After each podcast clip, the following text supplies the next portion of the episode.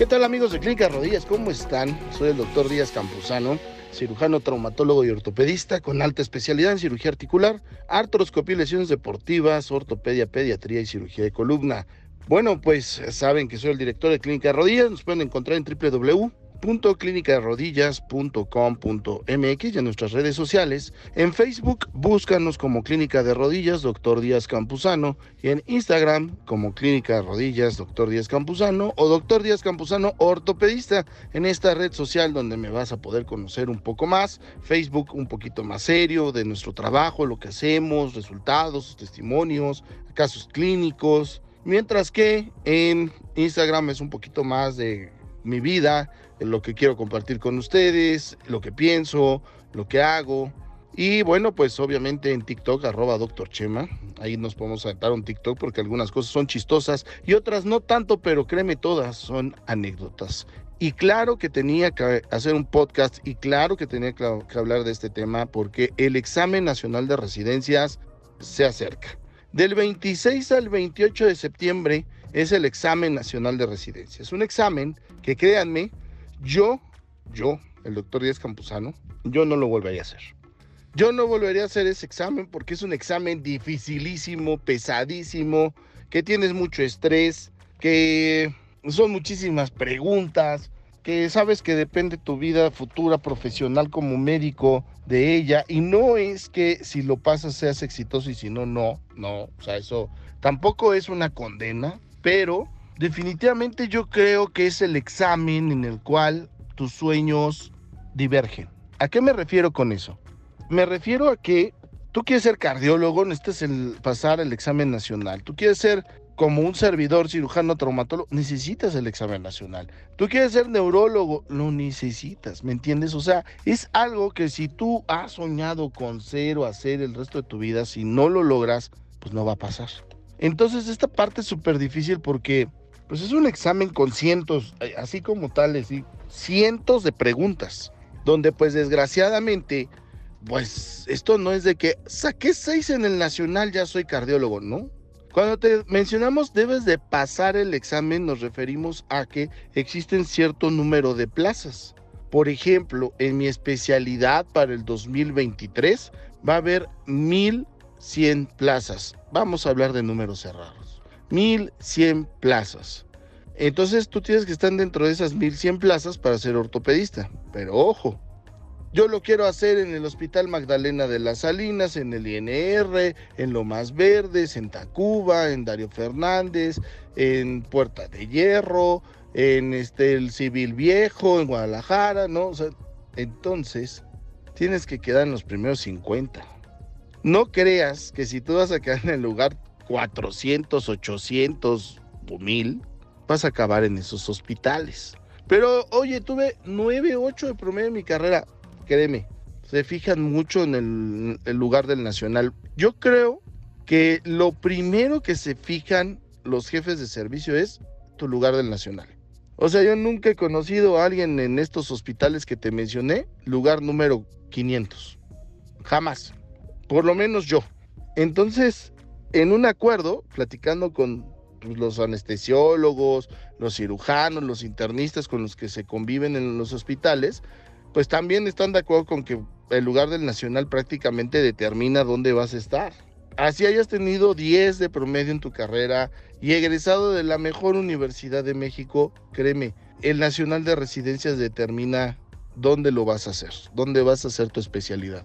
Y es claro que no es lo mismo hacer la especialidad en un hospital de tercer nivel, donde están los grandes profesores, llegan los casos clínicos más afamados, los, los mejores, donde una fractura de tobillos de todos los días, una artroscopía de rodillas de todos los días, sino además donde se investiga, donde hay este argot científico de tu especialidad. No es lo mismo estar ahí que en un hospital modesto, donde pues vas a chambear, nada más. O sea, vas, chambeas y listo. Y hay doctores un poco más, no, lo, no quiero decir modestos porque todos somos iguales, sino más bien menos empáticos con la enseñanza, menos arraigados a crear capital humano de alto nivel. Y entonces pues enseñan lo básico, enseñan lo que debe de ser, pero ya no con el fervor ¿no? de la participación como ponentes en congresos, etcétera, y tú mismo te vas a dar cuenta, ¿no? O sea, estos hospitales de gran nivel, pues los, los doctores que están ahí en una buena parte del staff son ponentes, hacen medicina privada, hacen medicina institucional, tienen muy arraigada la investigación, tienen muy arraigada la enseñanza, son pioneros en algunos temas, por lo menos en el país, andan en congresos internacionales, mientras que en los hospitales más modestos, pues de vez en cuando van a congresos, la mayoría nacionales, no hay arraigo en la investigación porque no hay infraestructura y aunque la infraestructura, y se los digo desde mi trinchera, la creas tú, ¿no? Porque si hay pacientes hay infraestructura, solo falta crear la innovación educativa, pues este pues no,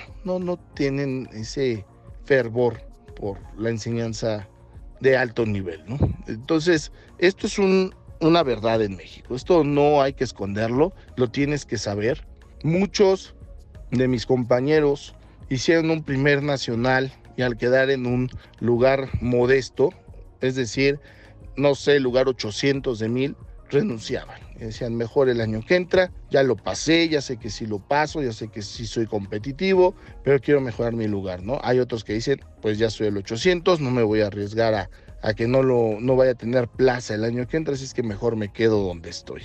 Y bueno, pues eh, algunos hemos tenido la fortuna de quedar entre los primeros lugares en el Nacional de Residencias y bueno, pues tener las mieles del sueño que todo profesionista de la salud eh, tenemos, que es pues de llegar y que nos den la plaza que nosotros queremos. La verdad es que quedar en los primeros lugares siempre fue una gran ayuda, todos te ven con buena cara, prácticamente escoges el hospital, no el hospital te escoge a ti.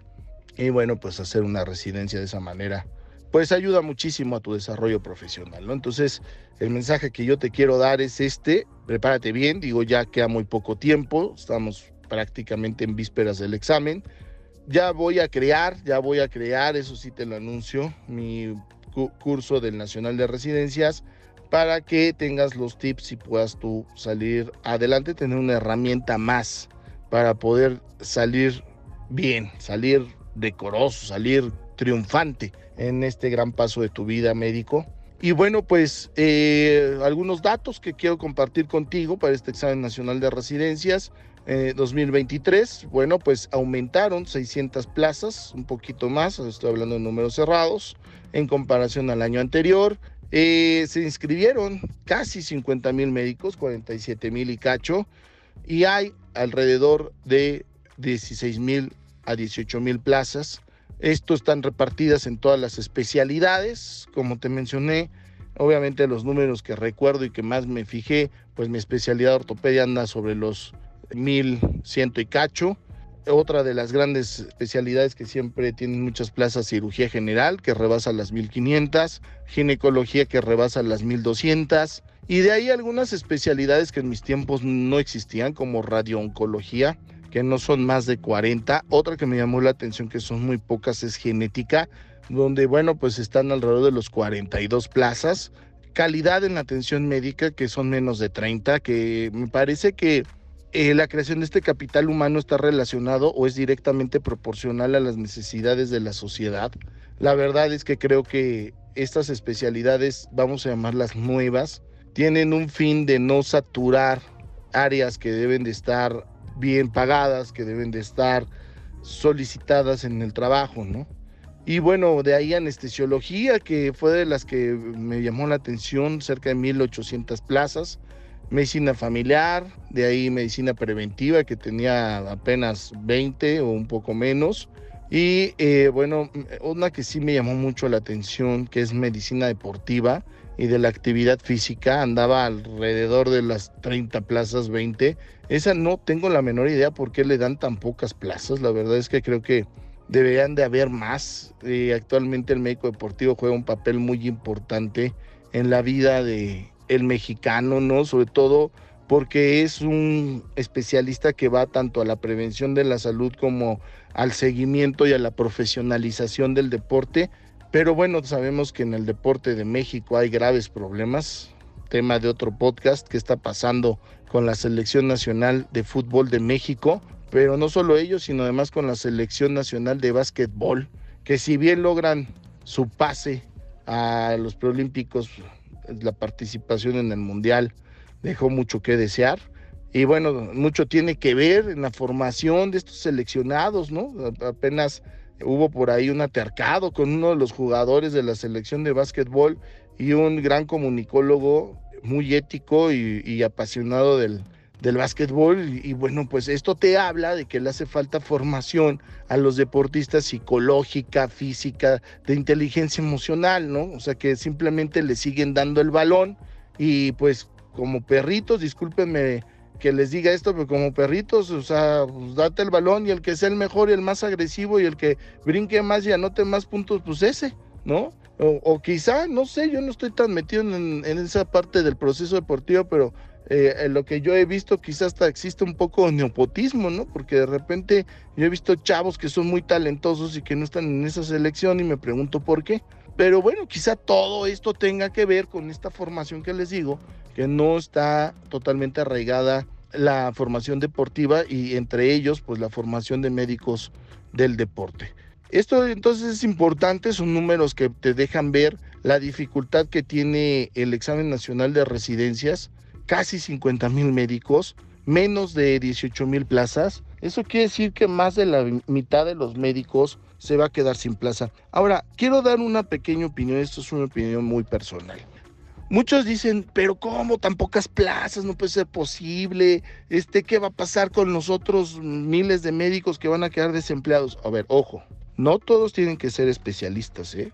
No todos tienen que ser especialistas, porque México necesita medicina familiar, medicina deportiva, el médico general, que desgraciadamente se le ha condenado mucho en la época de la superespecialización, ¿no? que el paciente busca al especialista más preparado, pero además no quiere que sea caro.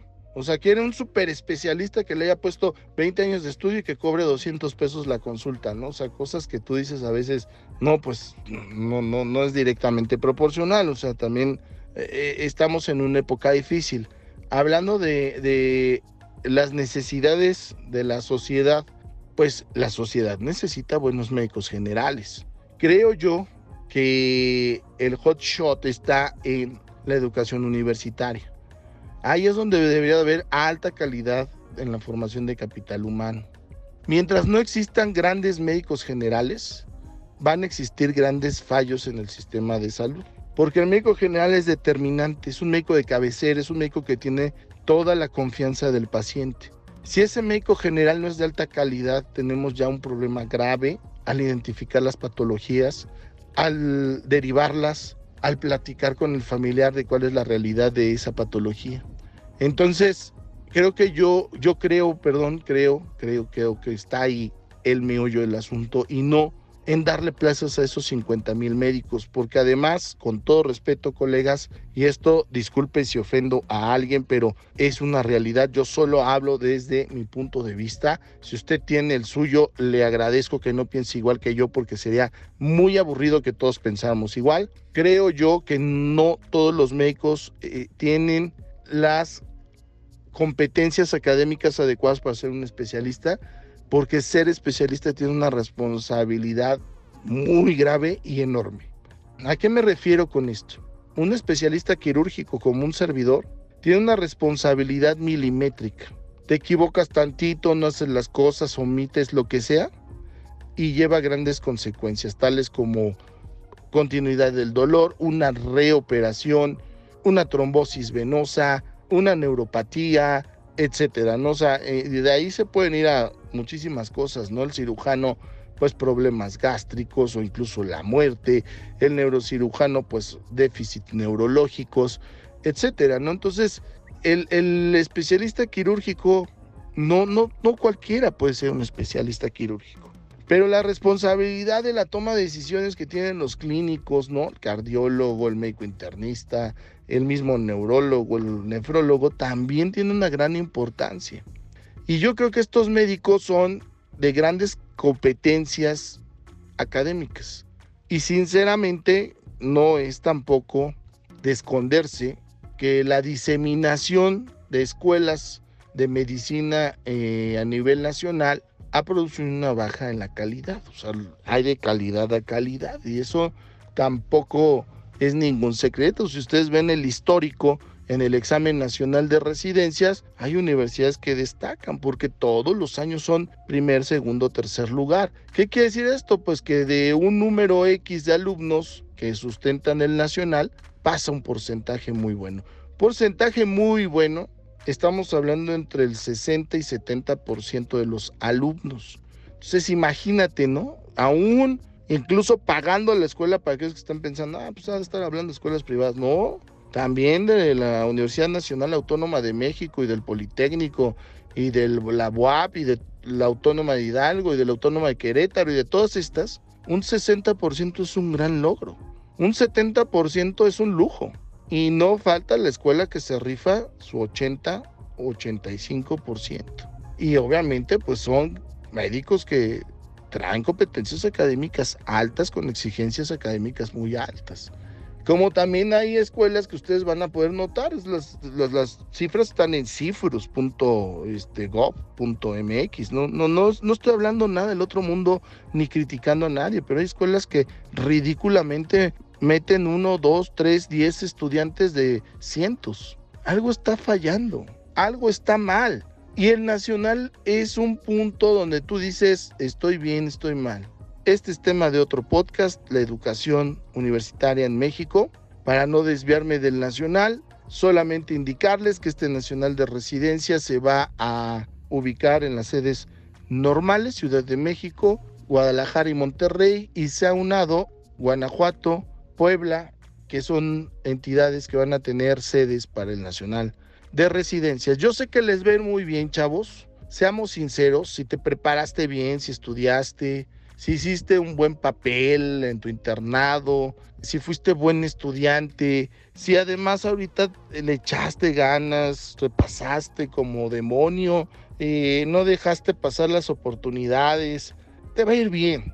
Irte bien no siempre es que te quedes, ir bien es que te midas. A veces puede ser que no tengas el lugar que quisiste o que ni siquiera te quedaste en el nacional. Recuerda que este examen es de descarte. No quiere decir que seas malo, quiere decir que el nivel estuvo muy alto o que quizá no te preparaste lo suficiente, pero eso no quiere decir que seas malo. Vuélvelo a hacer. Ve con la mentalidad de hoy lo voy a pasar y no le tengo miedo, pero si no lo paso lo voy a volver a hacer, porque yo quiero ser especialista. Y no es que sea malo, es que te falta experiencia. Obviamente también piensa que al lado de ti va a haber gente que lleva dos o tres exámenes o más. Entonces sabe cómo se plantean las preguntas. Algunos que no tuvieron la oportunidad de hacer un curso de preparación, al lado de ti hay quien ya lleva dos exámenes y además dos veces hizo el curso y le toca, porque también este examen es de saber responder lo que te preguntan. No siempre es el conocimiento, sino saber entender la pregunta, lo que te están preguntando y lo que quieren que respondas. Así de difícil. Entonces, cuando tú entiendes esto, el examen jamás se vuelve fácil, pero se vuelve sustentable. Y vuelvo a repetirte el hecho de que no te quedes, no quiere decir que seas malo. Simplemente quiere decir que alguno de estos puntos que te dije, experiencia, quizá conocimiento, quizá eh, que no te dan el nervio, quizá revisión de temas, tiempo o una muy, muy, muy fuerte que te distrajiste demasiado porque hay quienes piensan que de lunes a viernes estudio dos a tres horas y el sábado y el domingo me reviento y me voy al antro y todo, todo esto te afecta. Piensa esto, mientras tú estás en el antro, hubo alguien que en vez de emborracharse estaba estudiando y estaba teniendo conocimientos que muy probablemente sea el motivo por el cual te ganó esa plaza. Quiero finalizar este podcast contándote yo cómo estudié para el Nacional de Residencias, porque efectivamente, presumo, fui de los primeros lugares en mi generación. Me refiero a nivel nacional, nacional. Bueno, pues yo lo que hice fue eh, tomar un curso, definitivamente te ayuda demasiado que alguien te guíe, que te, te enseñe cómo preguntan, cuál es la respuesta que buscan en esa pregunta, porque no te dicen, te van a preguntar esta pregunta y la respuesta es esta, olvídalo, ¿eh? Si tú piensas que eso te van a decir en un curso, estás frito, aunque existen bancos de preguntas y claro, puedes encontrar 10, pero eso pues solo hace la diferencia entre ser en lugar 1, 2 o 3 o 5, que bueno, si ya andas en ese nivel, te recomiendo que sí apuntes como yo lo hice, ¿no? Eh, entonces en ese curso definitivamente no falté ni un solo día, lo aproveché al 180%, hice las preguntas que tenía que hacer, apunté todo lo que tenía que apuntar. Cada que me decían, esta pregunta se ha repetido en el Nacional, la apuntaba. Conseguí en ese tiempo bancos de preguntas, yo no sé de dónde. Yo, a mí me decían, este es un banco de preguntas, yo le decía, pásamelo. Y de ahí llegué a juntar hasta unas 5 mil preguntas, mismas que si no me aprendí las 5 mil, me aprendí 4.999, eso te lo apuesto. Intenté, no, no intenté, te aseguro que durante mi formación, mi capacitancia, capacitación, mientras mi lectura, mientras tuve mi formación para sustentar este examen nacional, no bebí alcohol, no recuerdo haber ido a fiestas, no recuerdo desvelarme, salía a correr, salía a hacer un poco de ejercicio, eso sí, los sábados por, no es cierto, los domingos por la mañana salía a jugar básquetbol y entre semana corría 40 minutos más o menos en el parquecito de la esquina de mi casa. Y esto te va a ayudar mucho a sacar estrés, a desfogarte, a limpiar tu mente, a oxigenarte. El curso era en la tarde. Yo en la mañana lo que hacía era trabajar en una clínica muy modesta, seis horas. Entonces yo entraba a las 9 de la mañana, 10, 11, 12, 1, 2. A las 3 de la tarde yo estaba afuera y el curso empezaba entre 3 y 4, recuerdo, porque yo llegaba corriendo. La clínica tenía un trabajo muy moderado, no, no, no había días buenos, otros días muy, muy tranquilos, más días tranquilos que días movidos. Me permitía hacer lecturas ligeras, me permitía resolver algunos exámenes emuladores me permitía eh, estudiar preguntas de bancos y me permitía navegar en internet para leer artículos que de repente de patologías que decía este qué onda, ¿no? Y entonces yo corrí en la mañana, después me iba a trabajar para tener algún capital para sustentarme y luego en la tarde pues el curso que era de cuatro horas, ¿no? De, no me acuerdo si cuatro a ocho o de tres a siete obviamente pues ya salía, platicaba, me desfogaba unos 40 minutos, iba a casa, por lo regular cenaba algo ligero, ¿no? Cereal o algo muy ligero, nada fuerte para que no me cayera de peso. Y estudiaba una hora más, por lo general de 9 a 10 o de 10 a 11 de la noche, dependiendo la actividad que tenía y la carga de trabajo, repasando lo visto en curso, y lo que yo estudiaba extra y por fuera. Esto era de lunes a viernes. El sábado y el domingo yo creo que hizo la diferencia de mi resultado en el nacional. Porque estoy seguro que con este curso, cualquiera, el que haya sido, no importa, el caso es que tengas un, una guía, algo ordenado. ¿no? Yo elegí tomar un curso por tener un orden para estudiar, no porque se llame una universidad o un curso de un doctor específico solo es por el orden. Pero el sábado, yo recuerdo, me levantaba un poco más tarde, alrededor de las ocho y media de la mañana. Mi hora de levantarme era seis a seis y media. Ocho de la mañana y me iba a correr. Corría, me bañaba, desayunaba ligero y le decía a mis papás, voy a estudiar. Y entonces me iba a una biblioteca muy cercana ahí a la casa de mis papás y estudiaba alrededor de dos a tres horas. A fondo, desde ciencias básicas, me iba a bioquímica, fisiología, fisiopato y acaba estudiando síndromes. Alrededor de las 12 del día, una de la tarde, salí a caminar. Y ya sé que me iba con un cuate o veía a una amiga, porque olvídate, novia no, ¿eh? definitivamente te lo digo, no te conviene en ese momento tenerla, a menos que sea muy consciente del periodo que estás pasando de estrés y del poco tiempo de convivencia. Entonces era echarme un café, era algo rápido para desfogarte, hora de la comida entre 3 y 4 de la tarde, regresaba a casa, comía Ahí sí pesado, tomaba una siesta, me distraía, ojo, con Doctor House, como te lo cuento. Doctor House, yo me aventé todas las temporadas. Y entonces, ¿cómo me distraía viendo eso? Y cuando yo veía un síndrome de los síntomas y signos, ya ves que siempre los dan, y luego como que van buscando qué, síndrome es, yo iba al Harrison y empezaba a buscar y yo decía, caray, o sea, estos síntomas no me suenan y empezaba a buscar. No, no es esto. Y de repente, ¡pum! Daman, es esto. Y yo, no, ¿cómo crees? Y me iba a leer y yo, ¡Oh, sí es cierto. Así estuve leyendo todas las temporadas de Doctor House. Así me distraía. ¿Y qué crees? Vinieron como 20 preguntas de Doctor House, te lo juro. Y bueno, ya en la nochecita, tipo 8 de la noche, ya dejaba yo de estudiar y me ponía a ver películas o ahora sí me iba a comer una hamburguesa o algo por el estilo para que durmiera. Domingo hacía una rutina muy parecida, levantarme ocho y media, me daba tiempo de estudiar unas dos horas sin prisas ni nada por el estilo porque todos están dormidos. Y alrededor de las 10, 11 de la mañana cerraba el libro, convivía con mi familia, me distraía y alrededor de las 7 de la noche, que era cuando nosotros regresábamos a casa, preparaba todas mis cosas y alrededor de 9 a 10 de la noche daba una lectura ligera. Eso fue mi preparación durante casi un año.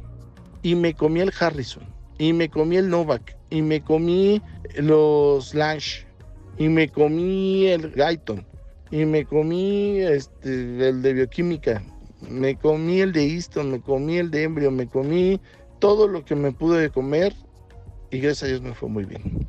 Esos son mis tips para el examen nacional de residencias. Yo soy el doctor Díaz Campuzano. Cuídate mucho. Adiós.